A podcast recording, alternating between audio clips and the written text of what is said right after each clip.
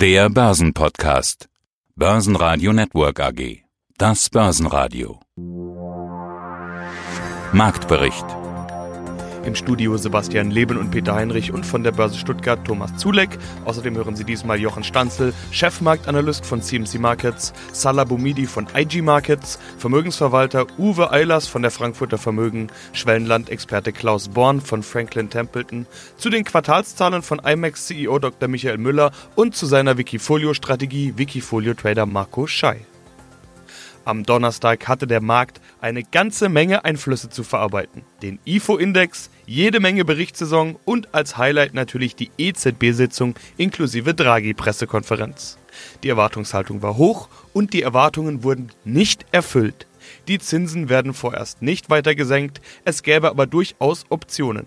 Das reichte dem Markt nicht. Der DAX dreht weit ins Minus im Tief bis auf 12.300 Punkte. Zu Börsenschluss hieß es minus 1,3 Prozent, 12.362 Punkte. Zweites großes Thema des Donnerstags war die Berichtssaison. Berichtsdonnerstag, wie er im Buche steht, auch einige DAX-Werte dabei und vor allem die Autobauer im Fokus. Ja, dann schauen wir heute endlich mal auf etwas Positives, auf etwas Positives aus deutscher Sicht. Es gab heute Zahlen aus Wolfsburg. VW hat äh, vorgelegt und der operative Gewinn im ersten Halbjahr, man mag es kaum glauben, ist gestiegen auf mittlerweile 9 Milliarden Euro. Das ist immerhin ein Plus von 800 Millionen Euro. Der Umsatz lag zuletzt bei 125,2 Milliarden Euro. Auch das sind fast 5% mehr als im ersten Halbjahr 2018. Angesichts des durchaus wirklich guten Zahlenwerks hält Volkswagen auch an den Jahreszielen fest und plant weiterhin mit einem Umsatzwachstum von bis zu 5%. Deutlich schwieriger zu bewerten ist aktuell das gestern Abend bereits vorgelegte Zahlenwerk von Tesla. Der Elektroautobauer steigerte seinen Umsatz zwar um fette 60 Prozent oder fast 60 Prozent auf mittlerweile 6,35 Milliarden Euro. Wenn man etwas guten Willen an den Tag legt, kann man da noch sagen, ja gut, das ist immerhin noch halbwegs im Rahmen der Erwartungen von Analysten im Vorfeld. Doch das Wachstum wurde erneut teuer erkauft. Tesla muss einen Verlustanteilschein von einem US-Dollar 12 hinnehmen. Analysten hatten zwar im Vorfeld damit gerechnet, dass man erneut einen Verlust schreibt, allerdings lag diese Konsensschätzung bei gerade einmal 36 Cent je Aktie. Elon Musk ist, wie man ihn kennt, weiterhin optimistisch. Er sagt, die Jahresziele können ganz locker erreicht werden. Ja, die Anleger sehen das etwas anders. Die Tesla-Aktie wird heute doch, man kann es kaum anders sagen, massiv abgestraft, ist in Stuttgart aktuell mit knapp 11 Prozent im Minus. Ja, wenn wir uns die Taxe anschauen, gestern wurde die Tesla-Aktie noch im Bereich von 237 US-Dollar 50 taxiert. Aktuell sind wir bei 211 US-Dollar 50. Und dann gibt es eben noch Ford, die ebenfalls Zahlen vorgelegt haben. Auch da gibt es eher enttäuschte Gesichter. Im zweiten Quartal reduzierte sich der Gewinn von Ford auf eher schmale 148 Millionen US-Dollar.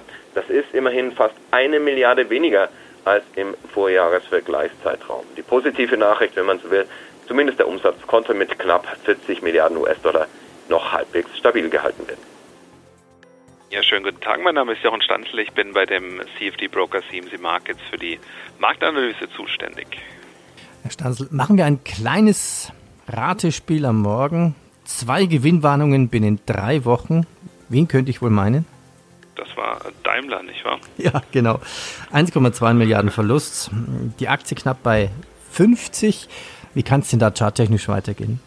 Also ich beschäftige mich ja mit diesen 1, 2, 3 Mustern, hatte ich ja eingangs auch im DAX gesagt. Und wenn man jetzt das 1, 2, 3 Top, das die äh, Daimler-Aktie am 15., also so Mitte April ausgebildet hat, einzeichnet, dann kommt man bei dem 423,6 Prozent Fibonacci-Extensionslevel raus. Und das war exakt das Tief, das wir vor äh, 13 Tagen hatten, am 12. Juli, wo eben die letzte Gewinnwarnung kam von Daimler.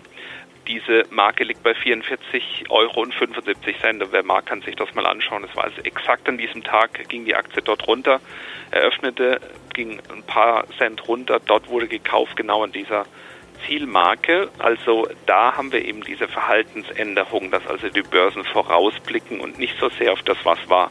Es ist gut möglich, dass der neue Vorstand äh, hier auch äh, jetzt äh, auch in die Zukunft blickt und ähm, strukturell gibt es eben So sieht es offenbar auch die Börse strukturell kein großes Problem bei Daimler, sondern die sind aufgestellt, dass wenn der Wind dreht in der Konjunktur, dann dürfte er auch in den Zahlen wieder drehen.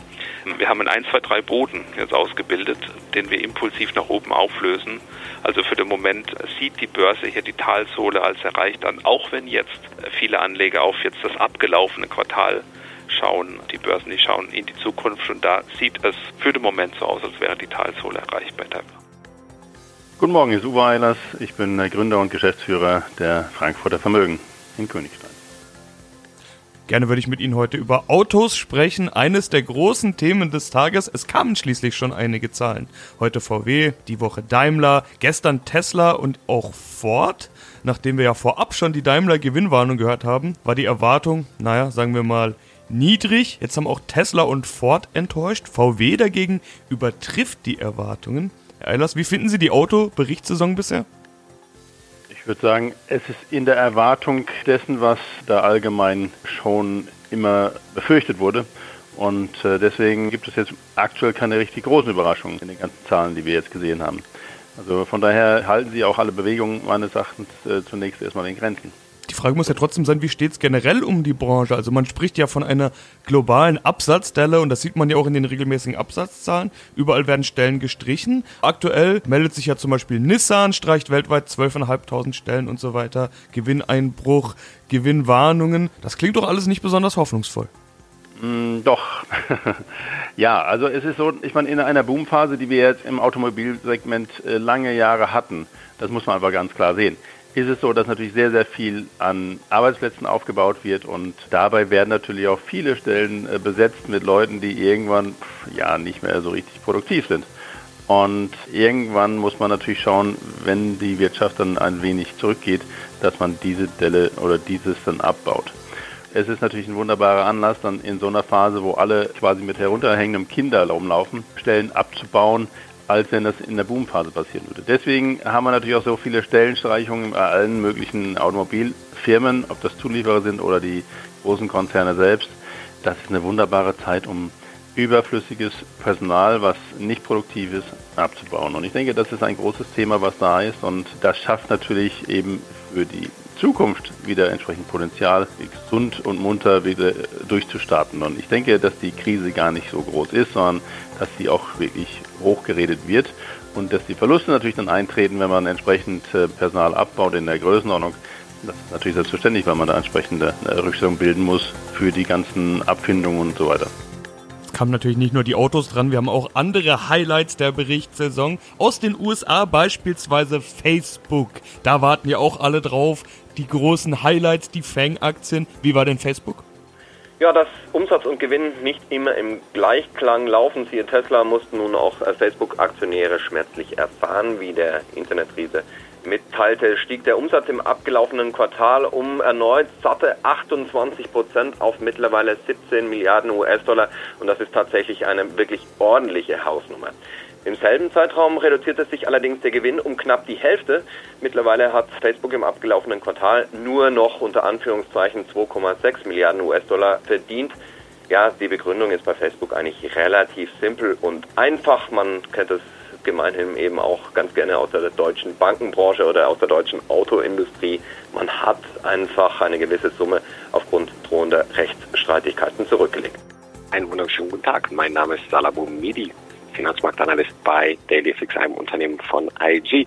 Kommen wir zu unserer digitalen Ecke des Interviews. Bitcoin. Eine spannende Geschichte. Noch vor sechs Monaten bei rund 3500 US-Dollar. Dann seit Mai die Erholung bis auf 12.500 Punkte im Juli.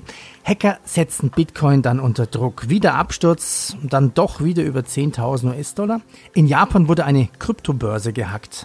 Ja, hier gibt es dann ganz viele Hacker mit Millionen von Bitcoins, die versuchen, diese Bitcoins in Bargeld umzumünzen oder doch vielleicht in andere Kryptowährungen zu wandeln und versuchen hier vielleicht Geldwäsche zu betreiben. Das ist ja dann gleich so große die Sorge. Gibt es denn hier Mauscheleien? Wie, wie groß ist denn hier der Vertrauensschaden?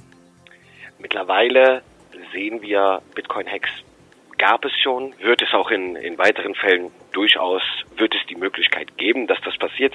Der Markt, wenn wir uns die letzten zwei bis drei Jahre nochmal konkret genau auf Hackerangriffe mal speziell anschauen, sehen wir je mehr Nachrichten da gekommen sind, desto kleiner waren die Kursrückgänge letztendlich, weil auch diese Kryptobörsen mittlerweile auch dagegen agieren. Ja, also Kundengelder werden auch auf einer Weise geschützt. Selbst wenn Bitcoin-Hacker es schaffen, da Token mitzunehmen, gibt es oft so einen Einlagensicherungsfonds. Das wäre ich jetzt ein bisschen vorsichtig, das jetzt da eine Parallele zu ziehen. Aber Kryptobörsen, die seriös sind, versuchen da doch schon dann ihre die Kundengelder zu kompensieren.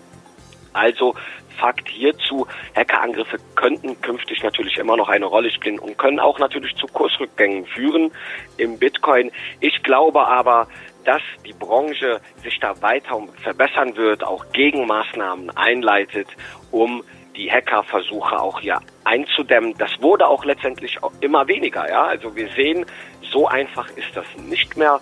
Und ich denke, dass wir mit der Zeit, der Kryptowährungsmarkt ist und bleibt noch in seinen Kinderschuhen, ja, und da muss noch viel getan werden. Und insbesondere wenn Regulierungen oder der Regulator hier weltweit mal langsam mehr in Richtung Regulierung geht, Transparenz und Effizienz in den Markt bringt, dann wird es auch wesentlich schwerer, da mit Hackerangriffen Token abzustauben.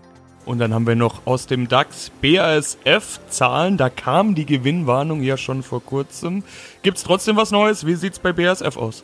Ja, wirklich neu sind die heute vorgelegten Zahlen nicht. Die Eckdaten waren ja, du hast es angesprochen, bereits seit einigen Wochen bekannt. Grundsätzlich bestätigte BASF heute einfach noch einmal, was man bereits vor einigen Wochen bekannt gegeben hatte. Konkret heißt das, dass der Umsatz um gut 4% zurückgegangen ist und dass sich, und das ist das eigentlich Schmerzliche, das EBIT im vergangenen Quartal fast halbiert hat. Grundsätzlich sind das alles keine guten Nachrichten und wer hoffte, dass ähm, BASF heute vielleicht so ein wenig Hoffnung verbreiten würde, der sieht sich ebenfalls enttäuscht. Auf den zweiten Halbjahr sieht BASF eher pessimistisch entgegen und setzt aktuell nicht wirklich darauf, dass man kurzfristig eine Trendwende herbeiführen könne. Mein Name ist Dr. Michael Müller. Ich bin der Gründer und CEO der IMEX Real Estate AG. Die Aktie, also wenn wir schon beim Thema Kapitalmarkt sind, sprechen wir die auch noch an. Die Aktie hat sich in den vergangenen zwölf Monaten ein paar Mal aufgebäumt, ist aber immer wieder runtergekommen. Jetzt sogar ja in der Nähe von den Jahrestiefs habe ich gesehen. Wann kommt da denn Schwung? Ja, Sie treffen hier genau meinen wirklich einzigen wunden Punkt. Für mich ist es also nicht nachvollziehbar, wie eine Firma, die immer, seit sie am Kapitalmarkt ist, das ist seit 2011, immer geliefert hat, immer alles eingehalten hat, dass da der Aktienkurs sich nicht besser entwickelt. Warten wir mal ab, wie es in den nächsten Wochen und Monaten sein wird. Ich glaube, dass es also auch im Anlegerkreis ein größeres Interesse an der IMEX-Aktie demnächst geben könnte. Und warten wir mal ab, wie sich der Kurs entwickelt. Er kann sich eigentlich nur nach oben entwickeln. Weiter nach unten ist eigentlich undenk völlig undenkbar. Sprechen wir über die Prognose, also nicht über die Prognose der Aktie, sondern ihrer Geschäftszahlen. Da haben Sie ja gesagt, Sie gehen unverändert von einer positiven Geschäftsentwicklung mit einem weiter moderat steigenden Gewinn nach Steuern aus. Ich habe mich gefragt, warum eigentlich nicht mehr? Denn in der gleichen Pressemeldung habe ich den Satz gelesen, die gut absehbaren Baufortschritte der in Umsetzung befindlichen Projektpipeline von IMAX werden im zweiten Halbjahr des laufenden Geschäftsjahres zu deutlich höheren Gewinnen als in der Berichtsperiode führen. Wir haben nur jetzt schon moderate Gewinnsteigerungen gesehen. Wenn jetzt deutlich höhere Gewinne kommen, dann müsste es doch eigentlich auch zu einem deutlich höheren Gewinn kommen, oder? Ja, also Prognosen sind zwar eine Geschichte. Natürlich kann man sehr optimistisch prognostizieren. Ich bin aber eher ein konservativer Mensch. Ich bin ja auch nicht mehr der Allerjüngste und deswegen also mache ich den Mund nicht zu voll. Also eine moderate Steigerung, die kann ich jedenfalls jederzeit also ohne Risiko ankündigen. Ob es dann besser wird, werden wir sehen. Aber man kann ja auch einmal die Analystenmeinungen zu IMEX sich ansehen. Also da gibt es Analystenmeinungen, die also zwischen 13,5 Euro und 21 Euro bei der Aktie liegen. Wir haben insgesamt also vier Analystenreports auch zuletzt seit Juni schon bekommen. Und diese Analysten sind ja Fachleute, die kennen sich ja aus, die kennen also auch die Projekte, die IMEX macht und die Spannen, die Deckungsbeiträge, die wir haben. Und so verkehrt können die ja wohl nicht liegen. Deswegen wundert es mich ja umso mehr, warum der Markt unsere Aktie so abstraft und auf einem Niveau sich die Aktie befindet, das in keinster Weise dem Potenzial der IMEX gerecht wird. Hallo, ich heiße Marco Schei und bin seit mittlerweile zehn Jahren privater Vollzeit-Trader. Seit zweieinhalb Jahren bin ich als Wikifolio-Trader aktiv unter dem Namen Trader Nonolet. Neben den Wikifolios Refresh bei dem ich mit Aktien handle, führe ich die beiden ähnlich aufgebauten Dach-Wikifolios Nonole und Best of Nonole. Und genau über die wollen wir sprechen. Wir haben uns Anfang des Jahres über dein neuestes Wikifolio und damit auch deine neueste Strategie unterhalten. Du setzt nämlich mit deinem Wikifolio Refresh nicht mehr nur auf Dach-Wikifolios, also auf Investments in andere Wikifolio-Strategien, sondern auch auf Aktieninvestments. So machst du es ja auch privat. Hast du in deiner Einleitung ja gesagt, dass du selbst seit vielen Jahren Trader bist. Gestartet vor nicht mal einem Jahr, knapp elf Monate. Da ist ein Track Record immer ein bisschen schwierig. Du hast jetzt eine Performance von rund minus sechs Prozent. Aber wir hatten ja auch dieses grausige zweite Halbjahr, an das wir uns alle noch gut erinnern können. Und das mitten im ersten Jahr, mitten im Start deiner Wikifolio-Strategie. Du bist da natürlich auch reingeschlittert. Würdest du dir im Nachhinein einen anderen Startzeitpunkt für deine neue Strategie wünschen? Ja, den äh, Startzeitpunkt kann man sich ja soweit nicht auswählen.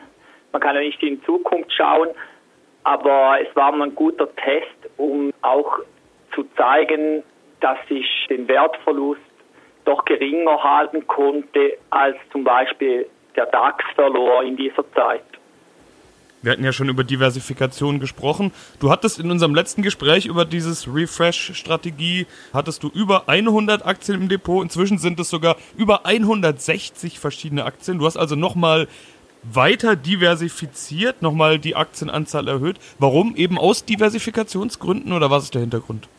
Genau, ich spare im Aktienwikifolio Refresh verschiedene Unterstrategien und das sind dann jeweils ganze Portfolios. Und damit ich die so umsetzen kann, kommen wir dann auf eben solche Stückzahlen, also 160 Aktien, wie du sagst.